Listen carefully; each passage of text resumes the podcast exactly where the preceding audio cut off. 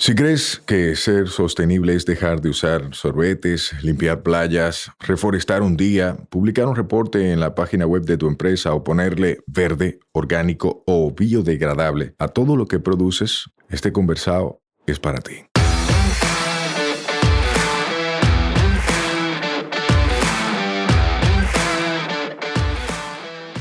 Hola, somos Mivisai, los motores detrás de Tinglar y una vaina verde, y hoy vamos a tener un conversado sostenible. En cada conversado sostenible te ayudaremos a romper paradigmas y te compartiremos alternativas y herramientas para que acciones ya, sin excusas.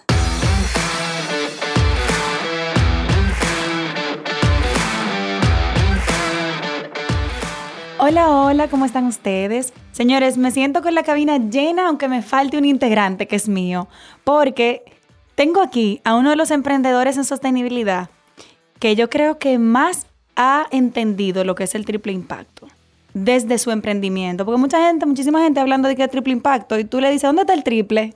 Ah, la parte social, el triple, búscame los otros dos, huye, es rentable. Tú, tú calculas el impacto ambiental, tú lo reduces y se quedan ahí como lelo. Pero hoy tenemos un invitado que es Porfirio Báez. Cuéntame quién eres tú. Porfirio, asume. Primero, bienvenido. Gracias, gracias por la invitación y compartir con ustedes este espacio y compartir con todos los seguidores de ustedes a través de esta plataforma que quieren saber más y que están buscando saber más también. Porfirio, ¿quién eres tú como ser humano? Porque mucha gente te ha visto en carteles en la calle, ya tú estás en todos lados. O sea, tú estás en cartel de instituciones financieras, tú sales en publicidad que me sale en Instagram, que me sale en Facebook. Tú me sales por todos los lados. Está picando más que el sol de la dos y eso es buenísimo para ti para el ecosistema sostenible del país. O sea que te felicito por eso, porque tu esfuerzo repercute en todos los demás. ¿Quién es ese? ¿Cómo tú te describes como ser humano? Gracias. Eh, mira, eh, como ser humano yo soy una persona posiblemente eh, diferente al emprendedor. O sea, Porfirio Báez la persona eh, es introvertido, es una persona que no busca eh, luces, o sea, no, no, busca llamar la atención, es una persona muy de familia, no es una persona de salir a la calle, es de estar muy mucho en su, en su hogar, con, su, con mi familia, con mi esposa, con mis hijas, eh, de compartir con amigos. Tengo un círculo muy, muy cerrado de amigos que son 100%, esos amigos que tú sabes que están ahí no matter what. Y esa es mi vida, compartir con mi familia inmediata, mis padres, mis hermanos. Y si tú me dejaras a mí, yo no saliera de mi casa viendo televisión, investigando, desarrollando proyectos y listo. Ese es Porfirio. No relaje. Pero yo te hacía a ti súper extrovertido, así como pie caliente, como dice mi mamá. Para nada para nada. Obviamente que uno tiene que asumir papeles eh, en el momento en el que tú decides eh, desarrollar ciertas, eh, ciertas vías y ciertos proyectos. Tú tienes que entender que demanda de ti ciertas características, ciertas habilidades y todo esto que están, pero que no son parte de mi personalidad básica, tú sabes. Ah, mira qué chulo. Soy súper sencillo, honesto. soy una persona que me considero confiable, me considero amigo de los amigos. Estoy ahí primero en las malas y en las buenas me retiro. ¿Qué? Sí. Y... Eso es muy poderoso, Porfirio, espérate. Primero en las malas y en las buenas te retiras. ¿Por qué?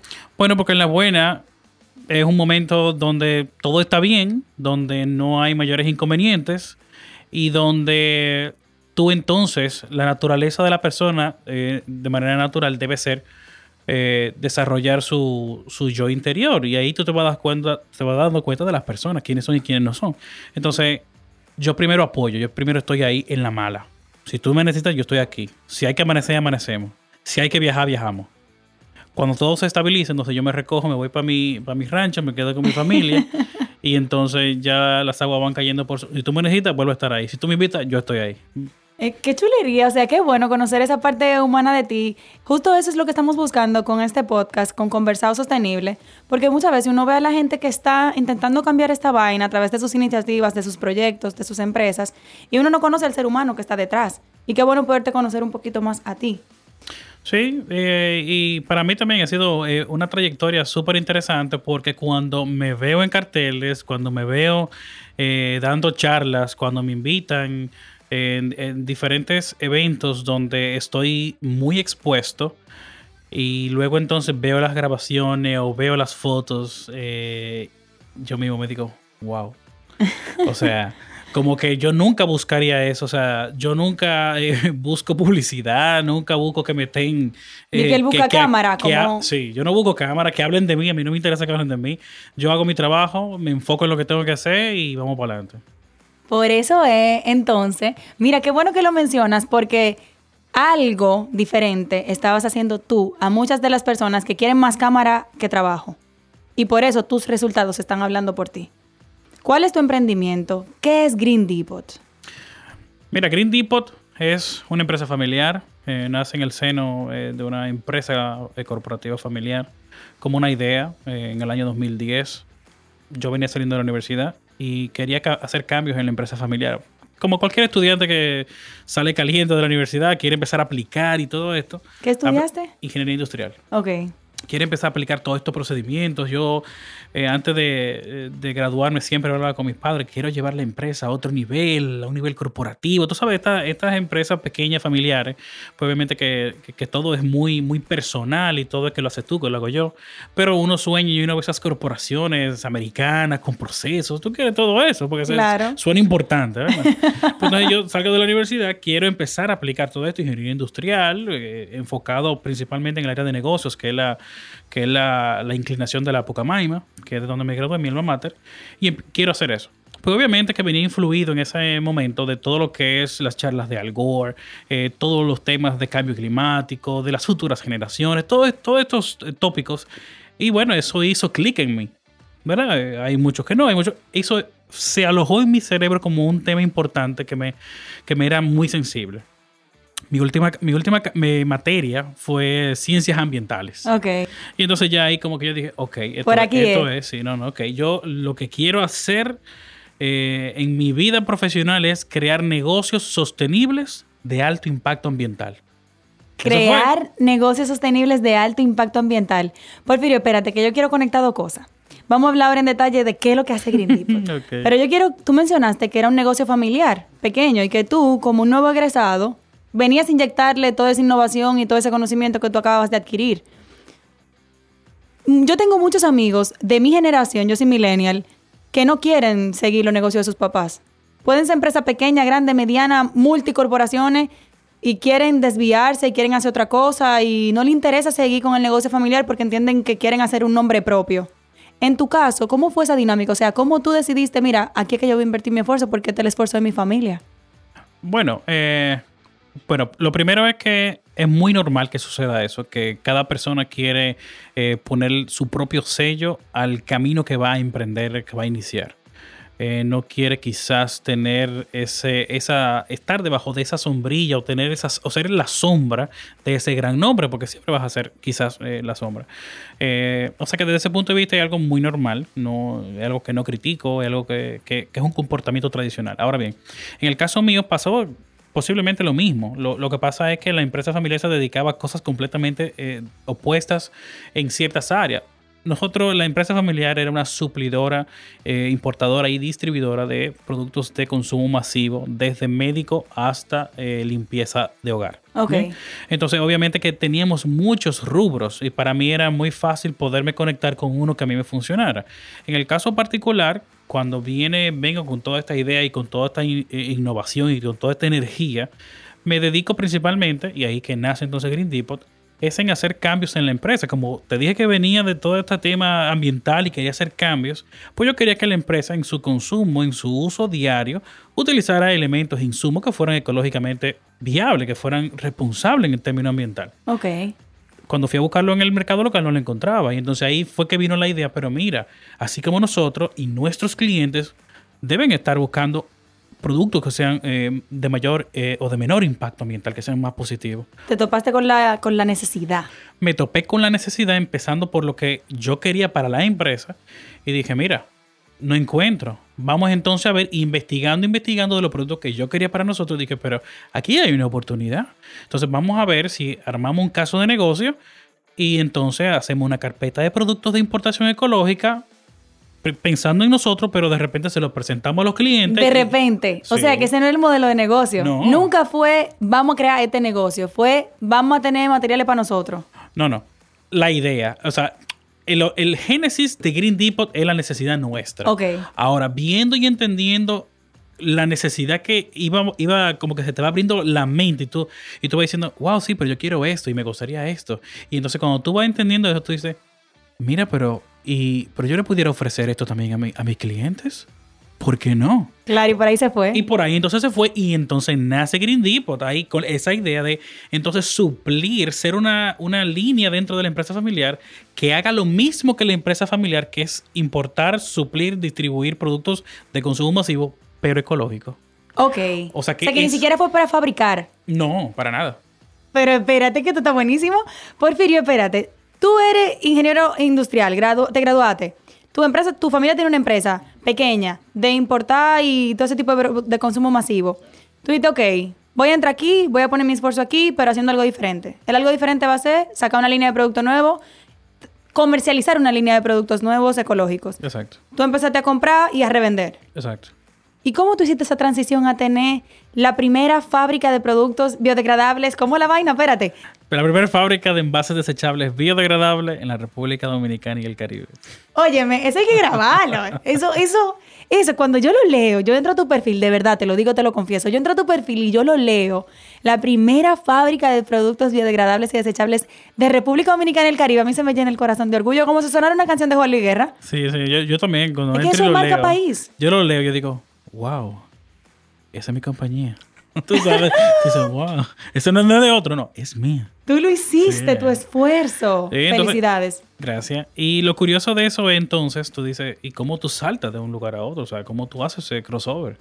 Y fue justamente como iniciamos el negocio, queriendo desarrollar negocios sostenibles de alto impacto ambiental, en esa línea de consumo masivo, obviamente empezamos a traer línea, empezamos a presentárselo a clientes y fue un éxito. La gente lo aceptó. Claro, lo, ace- lo aceptó. Y lo aceptó no necesariamente porque abrazó todos y cada uno de los productos, sino porque obviamente como son consumo masivo, con que cada cliente te consuma un poco y un poco y un poco, tú haces un volumen. Claro. Entonces, ¿qué sucede? En cinco años, nosotros logramos vender más de 7 millones de artículos ecológicos. Cinco años. En el Distrito Nacional prácticamente. ¡Ay, mi madre! Bien. Entonces, ¿qué sucedió? Obviamente que vimos el flujo económico y dijimos, ok, no hay problema con el tema sostenibilidad económica, no hay. Hay clientes, hay demanda, perfecto. Tú pudiste haberte quedado haciendo eso la vida entera. Perfectamente. Revender y ya. Súper. Y crecer y crecer y crecer. Como muchos otros que lo hacen y que no hay ningún problema y eso está muy bien. Ahora bien, nosotros al, al llegar al quinto año, que ya se nos estaban ag- agotando los inventarios, teníamos que renovar acuerdos eh, con socios comerciales. eh, dijimos, mira, vamos a aprovechar, ya que el tema flujo de caja y todo esto está bien, o sea que estamos vendiendo y no entra dinero, vamos a ver cuál fue el impacto ambiental. Y ahí empezaste a calcular. Entonces empezamos a calcular y vimos, y esto y aquello, y suma y resto. Y entonces nos dimos cuenta que el impacto ambiental no estaba en el mismo nivel que el impacto económico. Ok. O sea, hicimos dinero, sí. ¿El impacto ambiental es comparable con el dinero que generamos? No. ¿Por qué? Bueno, por el ejercicio de importación. En ese ejercicio nosotros entonces calculamos y le cargábamos a cada producto cuál era su huella de carbono. Claro. Y dijimos, mira, sustituimos 7 millones de artículos ecológicos. Sí. Pero ¿cuál fue el aporte neto real? O sea, yo Pero lo sustituí... transporté. Yo sustituí eh, plástico por cartón, sí. Yo, yo sustituí eh, foam por bioplástico, sí. Eh, y así sucesivamente. Pero ¿cuál fue el valor neto? Entonces ahí nos dimos cuenta que el impacto ambiental realmente no era al nivel de lo que nosotros buscábamos. Para nosotros desde el principio, sin, sin pensar, sin conocer de lo que era triple impacto ni nada de esto, nosotros queríamos una esta- un, un impacto estable, no queríamos más de un lado que de otro, sino que todo fuera alineado. Ok. O sea, tú estabas practicando el triple impacto sin saber que era eso. Exactamente. Y entonces dijimos, mira, si el problema es la importación, cambiemos el modelo de negocio. ¿Y qué vamos a hacer? O sea, y entonces, y, y- O sea, disruptivo totalmente. Sí. O sea, mi modelo es comprar para revender y ahora yo quiero fabricar. no, no, entonces, ¿qué vamos a hacer? No sabíamos qué era lo que íbamos a hacer. Ajá. Entonces ahí nos dimos cuenta, bueno, si el problema es la importación para el objetivo nuestro, y, y destaco objetivo nuestro, porque el ejercicio de la importación no es malo, es bueno, de hecho mo- mo- mo- moderniza y, y motoriza las economías, porque obvio, es el comercio internacional. Pero para el modelo y el objetivo que nosotros teníamos, era el problema. Y que dijimos, bueno, pero si el problema es la importación, lo que sigue o lo que queda es fabricar algo local. Ok, ¿qué vamos a fabricar?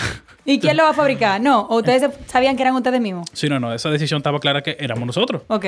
¿Qué vamos a fabricar? Y empezamos a ver entonces, obviamente, con la experiencia que habíamos tenido de esos cinco años vendiendo productos y comercializando y interacción con los clientes, ya teníamos una experiencia de qué sale, qué no sale, qué se vende, qué no se vende, en qué volumen, qué no, qué tiene proyección y qué no. Ok. No solamente ya en ese caso de producción local, no solo a nivel de, de qué sale y qué no sale a nivel local, sino que de inmediatamente pensamos a nivel regional e internacional, exportación. O sea, visión marcadísima. Sí, sí, sí, desde el principio. Señores, hay que, miren, em- emprendedores, atiendan aquí. Desde el principio hay que pensar para dónde que tú vas. No Claro. estés tirando pata voladora. Siéntate a planificar. Claro, y, y, bueno, y aprovechando esa línea que tú hablas de, de pensar siempre en grande, cuando empezamos todo el proceso de reestructurar esa nueva etapa como fabricante, obviamente que definimos cuál era ese, ese imposible, el famoso moonshot. Ajá. Y ese moonshot es ser una referencia global en fabricación de productos sostenibles de consumo masivo. Esa es, ese es nuestro moonshot al día de hoy. O sea que cuando tú hables de productos ecológicos sostenibles de consumo masivo, tú tienes que decir, vamos a ver qué tiene Green Depot, que ellos, Vamos ellos, a hablar ellos con son. los papás de ese negocio. Ellos son. Búscate que si eso es posible, ellos lo tienen. Entonces, ese es nuestro mucho y hay que pensar en grande siempre porque eso es lo que te, lo que te despierta esa hambre y te mantiene Y yo lo veo siempre. clarísimo que para allá que ustedes van. O sea, para mí, ustedes están ahí a tiro de hit, como diríamos. Sí.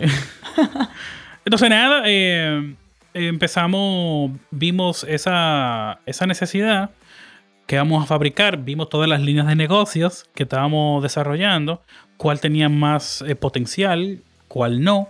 Y ahí dijimos, mira, de todo lo que hemos visto y por lógica eh, de números ¿verdad? y de crecimiento exponencial, lo más interesante es el tema de los desechables. La gente cada día está más en la calle, menos en su casa, comidas fast food, se para de camino, no quiere fregar, no quiere... Son los desechables. Ok, perfecto, ok, desechable. Muy bien, eso va a ser el producto. ok. ¿Y de qué material lo vamos a hacer?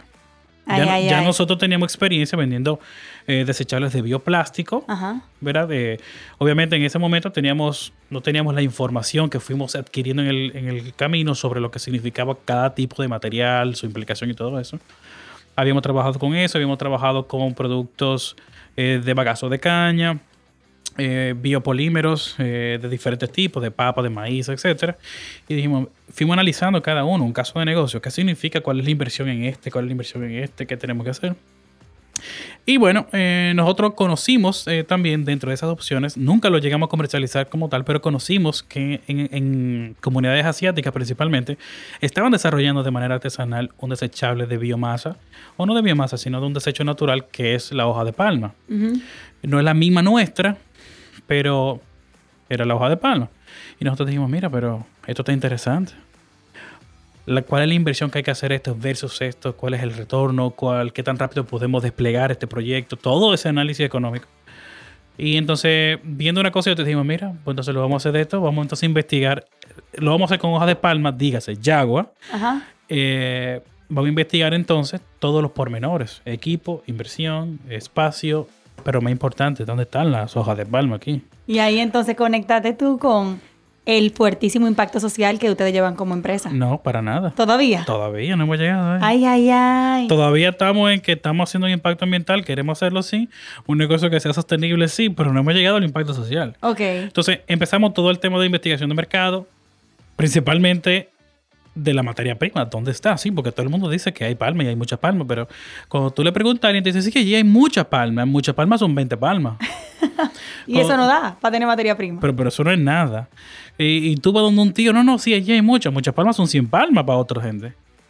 Muchas palmas para nosotros son 100 mil, medio millón, un millón de palmas, ¿tú entiendes? Y obviamente que no- nos dimos cuenta que eso no era, esas no eran las muchas palmas que estábamos buscando.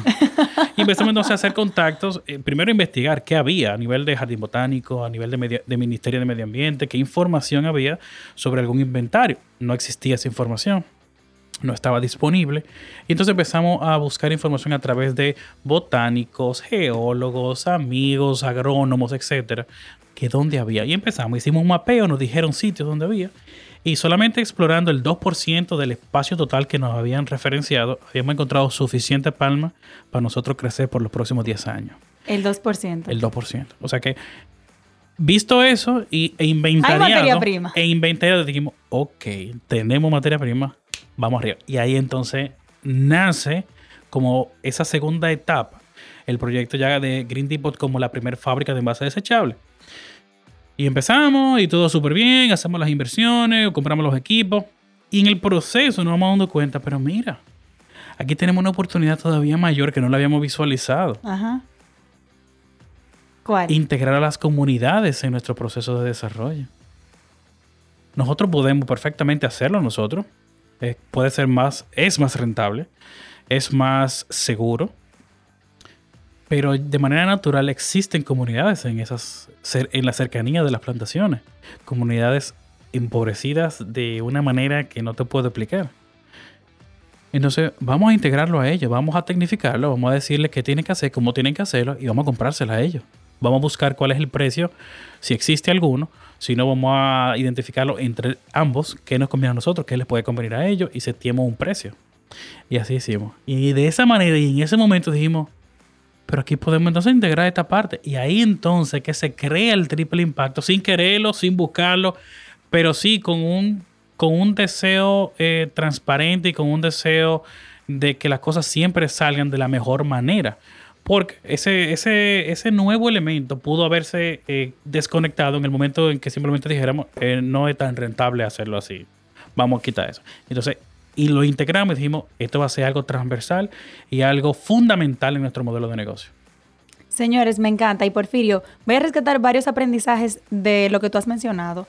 Lo primero es que tú eres un emprendedor, pero tú no dijiste voy a emprender en algo que yo no sé y voy a darle para allá. Tú eres un ingeniero industrial, o sea, tú ves procesos productivos, tú sabes de lo que tú estás hablando. Tú te metiste a una empresa a desarrollar el conocimiento que tú habías adquirido. Entonces, preparación. Muchas veces hay gente que quiere emprender en algo de lo que no tiene ni idea, para no decir una mala palabra, ¿verdad?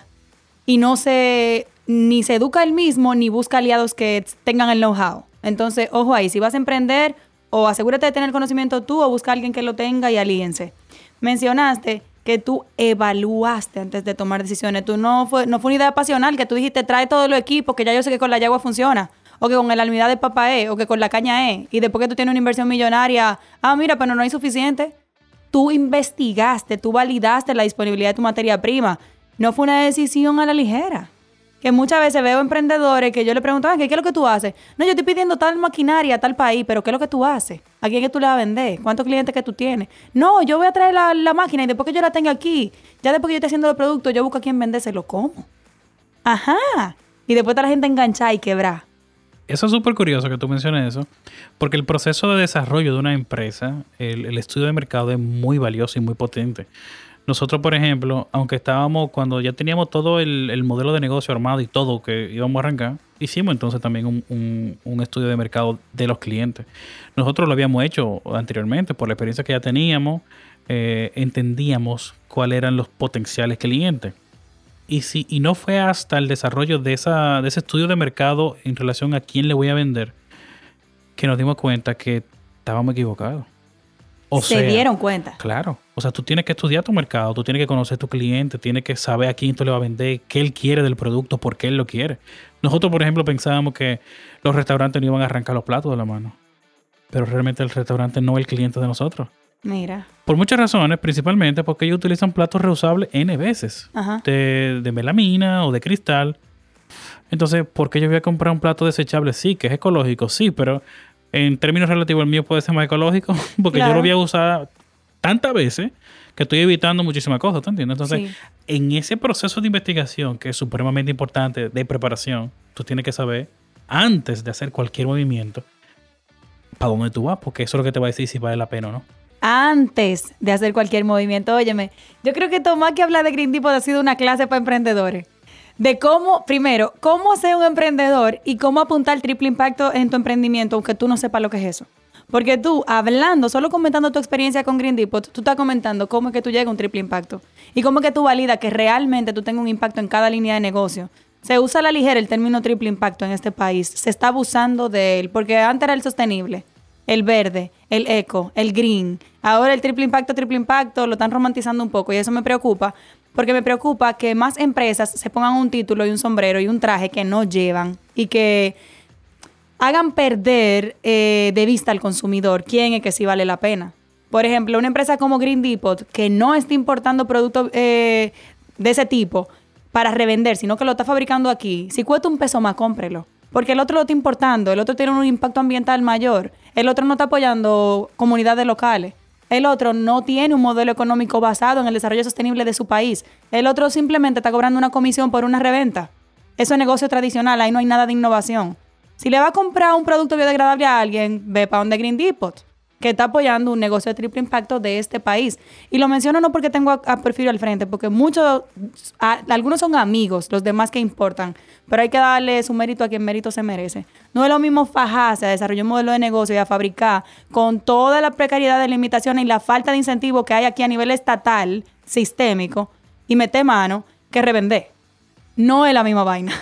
No, Porfirio, gracias por este espacio. A mí me gustaría como cerrar con una papita caliente de preguntas, curiosidades sobre ti, para que la gente conozca un poquito más de quién está detrás de Green Deep. Claro, vamos arriba. ¿Cuál es tu comida favorita? El sancocho. ¿El sancocho? El sancocho de habichuela con costillita. Ay, ¿y cuál es tu género favorito de música? Mira, a mí me gusta de todo. Para escuchar de todo. De todo, o sea, Depende del momento. Me gusta salsa, bachata, bolero, o sea, todo depende del momento. Hay reggaetón. ¿Y para bailar? Salsa. Salsa, y salsero, ay papá. Y, Porfirio, ¿cuál es tu persona favorita en el mundo?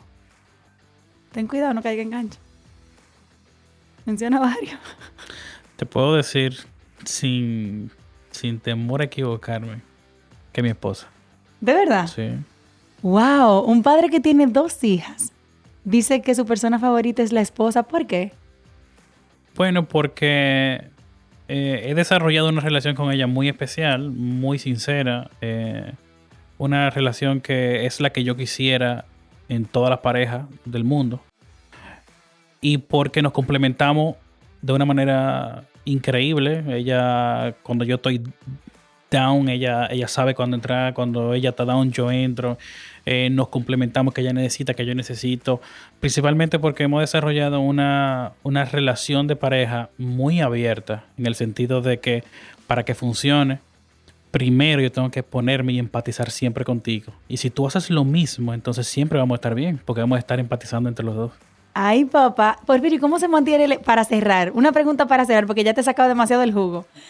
¿Cómo se mantiene el equilibrio entre un emprendedor de tu calibre, full time, con mucho compromiso a nivel de tu empresa, y un esposo, un padre y otros roles, tú sabes, que tú tienes como hombre? O sea, ¿cómo tú mantienes ese equilibrio ahí? Sí, lo más importante es eh, eh, buscar el balance. No todo es eh, negocio, no todo es vender y producir, no todo es buscar dinero sea, tú tienes también que buscar amor, tu familia, dedicar eh, tiempo para tus amistades. Y aunque suena tipo cliché, eh, la mayoría de las cosas buenas, necesarias, básicas que mueven el mundo son cosas que las controlamos nosotros y que dependen solamente de nosotros. Entonces, esa es una de ellas. El balance depende de que tú tomes la decisión. Y yo me esfuerzo, no es fácil, no es que soy perfecto, eh, no es que siempre lo hago bien, pero siempre está en mi mente hacer las cosas como yo sé que hay que hacerlas y como todos sabemos que hay que hacerlas. Y me esfuerzo mucho en eso. Eh, hay momentos difíciles, ¿verdad? donde nos equivocamos, pero pero lo importante es que, por ejemplo, mi familia siempre sabe que yo siempre busco y trato de estar ahí, aunque me equivoque, pero voy a tratar de estar ahí. Cuando me necesitan, voy a estar ahí. Cuando estoy en la fábrica, estoy en la fábrica. Cuando estoy en el negocio, estoy en el negocio. Y el balance definitivamente es lo más importante. Bueno, con ese súper consejo de Porfirio Báez, vamos a cerrar aquí. Porfirio, gracias por tu tiempo. Yo sé que tú manejas una agenda apretada por ese balance que mencionaste y valoramos muchísimo que tú hayas sacado este espacio para el conversar sostenible. Gracias a ustedes y estamos a la orden siempre. bye. bye. Este podcast se graba en nuestra casa, M33. M33, somos de tu mundo y te entendemos. Nos escuchamos la próxima semana. Recuerda que esta vaina es todos los martes. Mientras tanto, nos vemos en las redes Mío Explorando y Sayuris Bonet. Un fuerte abrazo.